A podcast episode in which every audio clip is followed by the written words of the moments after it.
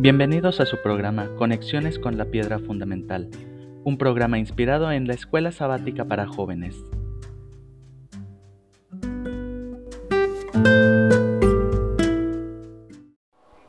Hola mis nietecitos queridos, aquí su abuelito, listo para estudiar la lección número 2 de Escuela Sabática para Jóvenes. Estamos en el cuarto trimestre de 2021 la lección de manera general para todo el trimestre se llama El Poder Supremo. La lección número 2 se titula ¿Amas la causa de Dios? son algunos pasajes que sucedieron tres días antes de la cruz. Estamos estudiando el deseado de todas las gentes, el capítulo 66 y 67.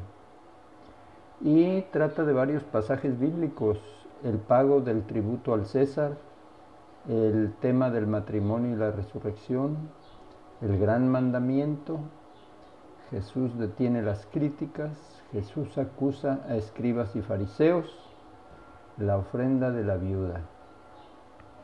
Al empezar, le rogamos a Dios que con su Santo Espíritu nos ayude para que este comentario pueda llegar a sus corazones de ustedes y también de mucha gente, para que pueda servir para fortalecer nuestra fe. El versículo, de, el versículo clave de esta lección está en Mateo 22, 37, 34 y es el gran mandamiento. El mandamiento más importante es, oye Israel, el Señor nuestro Dios es el único Señor, contestó Jesús. Ama al Señor tu Dios con todo tu corazón con toda tu alma, con toda tu mente y con todas tus fuerzas. Y el segundo es, ama a tu prójimo como a ti mismo. No hay otro mandamiento más importante que esto. Y otro versículo muy importante, Jeremías 32, 39, que dice, haré que haya coherencia entre su pensamiento y su conducta, a fin de que siempre me reverencien para su propio bien y el de sus hijos. El espíritu de profecía nos da un rayo de luz. Los primeros cuatro mandamientos del Decálogo están resumidos en el primer gran precepto. Amarás al Señor tu Dios de todo tu corazón. Los últimos seis están incluidos en el otro. Amarás a tu prójimo como a ti mismo. Estos dos mandamientos son la expresión del principio del amor. No se puede guardar el primero y violar el segundo ni se puede guardar el segundo mientras se viola el primero. Cuando Dios ocupe en el trono del corazón su lugar legítimo, nuestro prójimo recibirá el lugar que le corresponde. Le amaremos como a nosotros mismos. Únicamente cuando amemos a Dios en forma suprema, será posible amar a nuestro prójimo imparcialmente. Otro rayo de luz nos da el, deseado de todas las gentes, página 567, donde dice, es el motivo lo que da carácter a nuestros actos, marcándolos con ignominia o con alto valor moral. No son las cosas grandes que todo ojo ve y que toda lengua alaba lo que Dios tiene como más precioso. Un corazón lleno de fe y amor es más apreciable para Dios que el don más costoso. La viuda se privó de alimento para entregar esas dos blancas a la causa que amaba. En realidad a la vista del cielo no es la magnitud de la dádiva lo que cuenta, sino el motivo que la impulsa. El cielo solo está interesado en la cantidad de amor y consagración que representa la dádiva no en su valor monetario.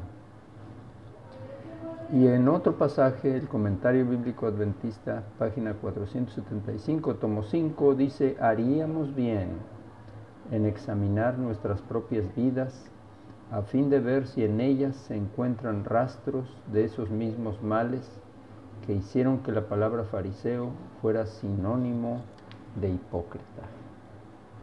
En esta lección, mis queridos nietecitos, se contrastan los motivos que gobernaban la vida de los fariseos con los que dirigían la vida de la viuda pobre. Cuando Jesús enfrentó a los poderosos fariseos y saduceos, ellos intentaron atraparlo para matarlo. Sin embargo, Jesús no solo enfrentó una guerra de ideas, estaba peleando una guerra espiritual también. Sus debates que intentaban desacreditarlo fueron conservados para que nosotros los leamos dos mil años después. Dios inspiró a los escritores bíblicos a registrar estos debates públicos en cuatro relatos separados porque hay algunas lecciones para nosotros hoy. La acusación principal de Jesús en contra de los fariseos era su hipocresía. Estos hombres ricos, hombres de élite religiosa, eran admirados por la gente común. Eran vistos como un ejemplo de vida piadosa y una guía para todas sus preguntas. Sin embargo, en realidad, estos líderes religiosos eran lo más alejado de ser buenos. Decían una cosa y hacían otra. Para Jesús la Biblia era lo más confiable. Los fariseos intentaban usar las escrituras para atrapar a Jesús para que dijera algo condenatorio. Sin embargo, los argumentos de Jesús se basaban en las escrituras. Toda la sabiduría de Jesús se basaba en las escrituras. En el capítulo número 23 del libro de San Mateo, Jesús presenta siete ayes para los fariseos. Ay de vosotros, escribas y fariseos hipócritas. Ese ay es una exclamación de dolor y censura. Es como Jesús diciendo, arrepiéntanse, les amo, no sigan por esos caminos, van a la destrucción van a la, ignominia, pero ellos pues no le hicieron caso. Tenemos algunos objetivos para mis nietecitos, para este, este, esta lección. El primero, entenderán la importancia de los motivos que impulsan las acciones de los hombres. Sentirán su necesidad de alimentar los motivos más nobles del corazón examinarán sus propios motivos y serán honestos con Dios y con la gente. Nos acostumbraremos a hacer nuestro examen de conciencia todos los días antes de acostarnos. Los objetivos de los pasajes, eh, por ejemplo el pasaje del pago del tributo al César, tiene por objetivo evidenciar nuestras responsabilidades para con Dios y para con las autoridades civiles. Vamos a hacer una pausa y continuamos en un momento más. Cris, Mateito, Danielito, Davidcito, Elías y Mariano. Aquí su titón, listo para continuar con el estudio de la lección número 2 que se titula Es una pregunta, ¿amas la causa de Dios? Decíamos que los objetivos de los pasajes, el pasaje del pago del tributo al César, tiene como objetivo evidenciar nuestras responsabilidades para con Dios y para con las autoridades civiles. El pasaje acerca del matrimonio y la resurrección, clarificar las doctrinas del matrimonio y de la vida después de la resurrección. El pasaje acerca del gran mandamiento, enseñarnos cuáles son nuestras grandes responsabilidades y privilegios para con Dios y con la humanidad que Dios siembre su amor en nuestro corazón sería nuestra oración en este, al estudiar ese pasaje. En el, en el siguiente pasaje Jesús detiene las críticas, tiene como objetivo hacernos pensar en la calidad mesiánica de Jesús. ¿Era hijo de David o era su Señor de David? En el pasaje de Jesús, cuando acusa a escribas y fariseos, Vemos el último llamado a la conciencia de escribas y fariseos y, a lo mejor pudiera ser un llamado a nuestra conciencia también. El pasaje acerca de la ofrenda de la viuda, aprender con un ejemplo contrastante, se contrastan los motivos de la viuda con los motivos de los fariseos, lo que significa amar a Dios.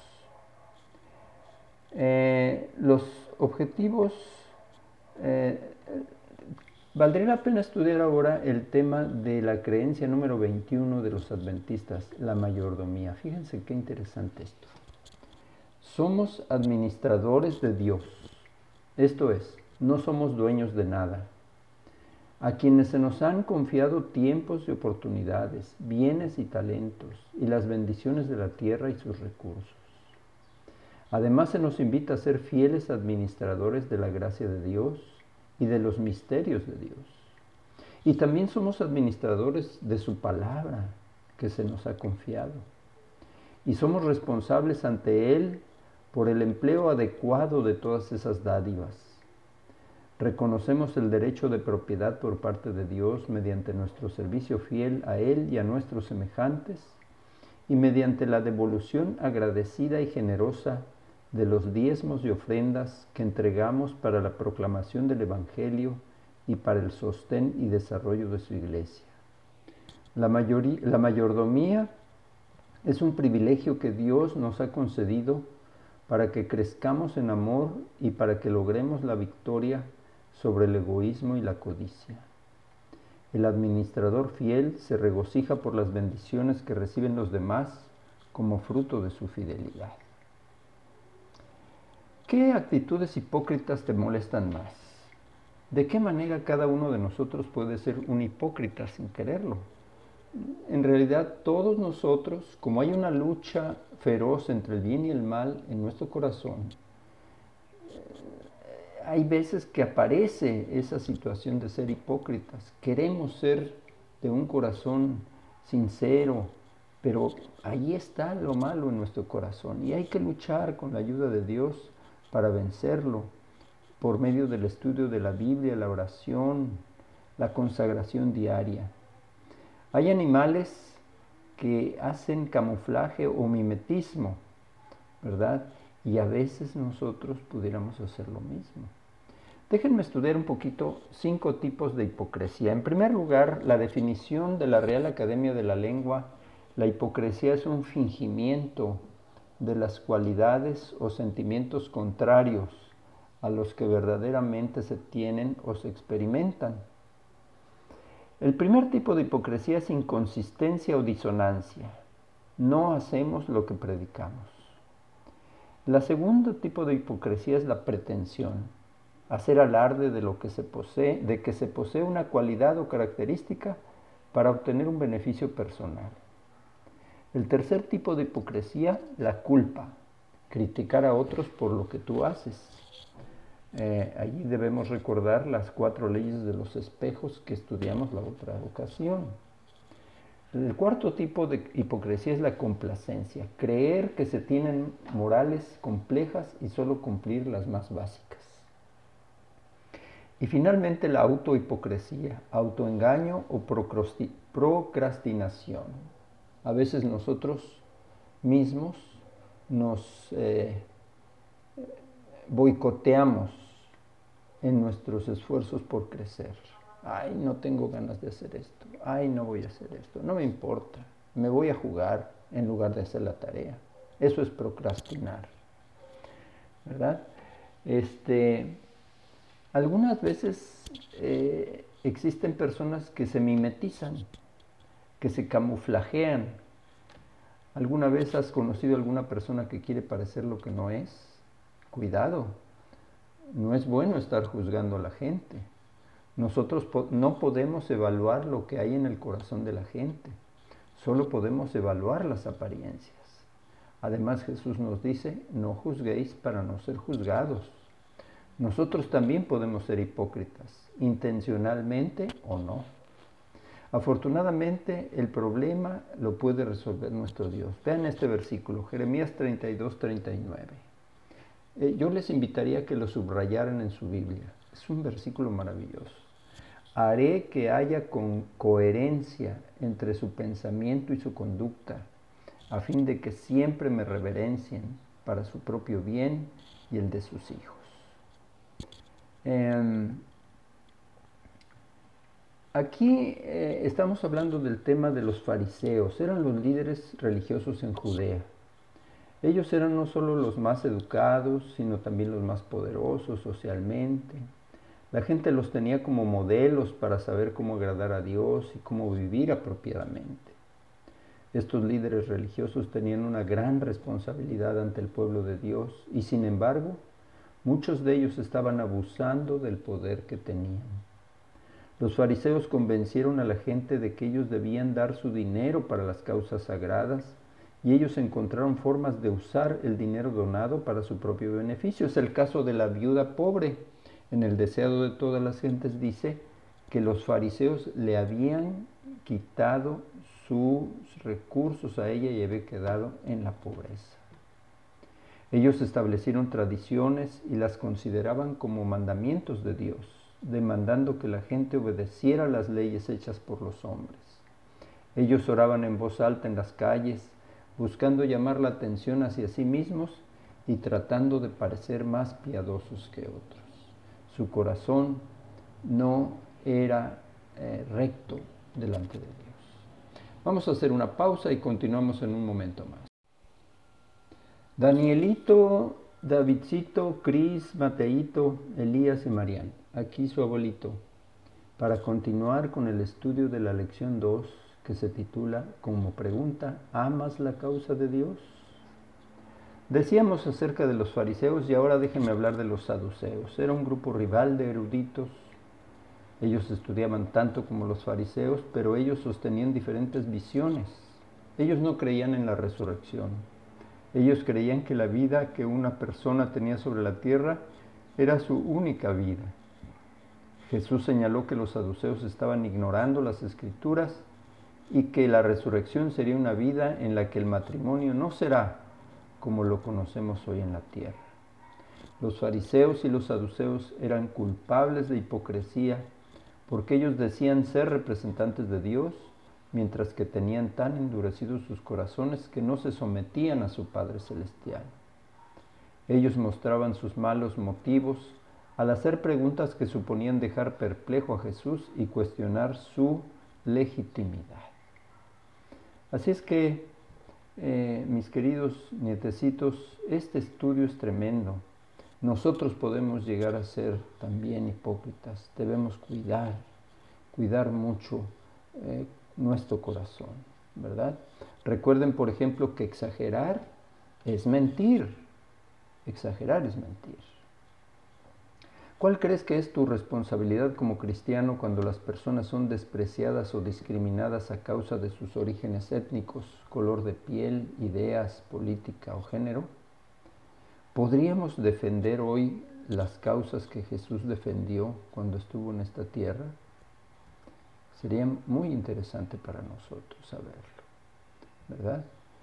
Em, vamos entonces a preguntarnos, ¿has sentido alguna vez la tentación de tergiversar un poco la verdad para conseguir lo que quieres o lo que necesitas? ¿Aparentas que estás más apurado de lo que realmente estás cuando sabes que vas tarde? ¿Procuras parecer desesperado cuando decides pedir una extensión de la fecha de entrega de algún trabajo?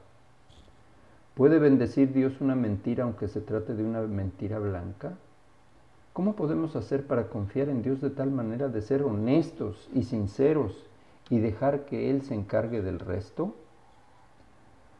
Em, la hipocresía comienza en el corazón. Hay situaciones en las que hemos asumido actitudes hipócritas en nuestra vida. Jesús enfrentó la hipocresía de los fariseos porque estaba preocupado por su salvación y por el abuso que la gente común recibía de ellos. En sus debates con los fariseos, Jesús recurría a las sagradas escrituras para mostrarles sus malas interpretaciones. Nosotros podemos confiar en la palabra de Dios tanto como Jesús. La hipocresía se levanta en muchas situaciones de la vida, Jesús nos mostró sus debates con los fariseos, que tenemos la responsabilidad de ponernos de parte de lo que es correcto y de parte de la gente que no está siendo tratada justamente.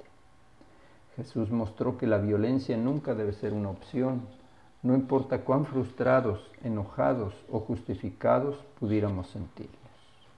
Oremos, mis queridos nietecitos, eh, ahora que terminamos. Querido Padre Celestial, en esta lección se contrastan los motivos que gobernaban la vida de los fariseos con los que dirigían la vida de la viuda pobre.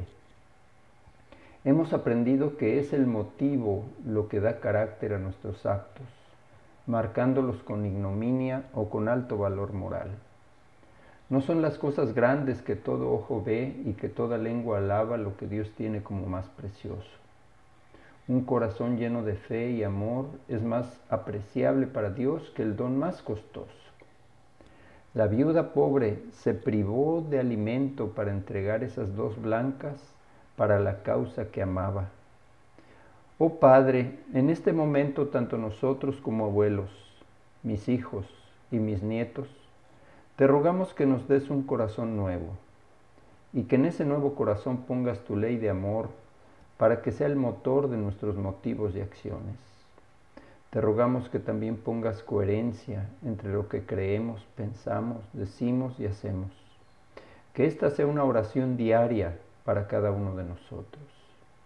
Ayúdanos a vivir una vida consagrada a la causa que amamos, la causa del Evangelio, para que con un corazón nuevo, un espíritu recto, motivos puros y el amor del cielo en nuestro corazón, podamos ir y compartir este precioso mensaje ante nuestros seres queridos y ante un mundo que vive sin Dios y sin esperanza. Yo iré porque amo la causa de Dios. Que así sea. Les mando un beso y un abrazo y que tengan feliz sábado. Hasta la próxima.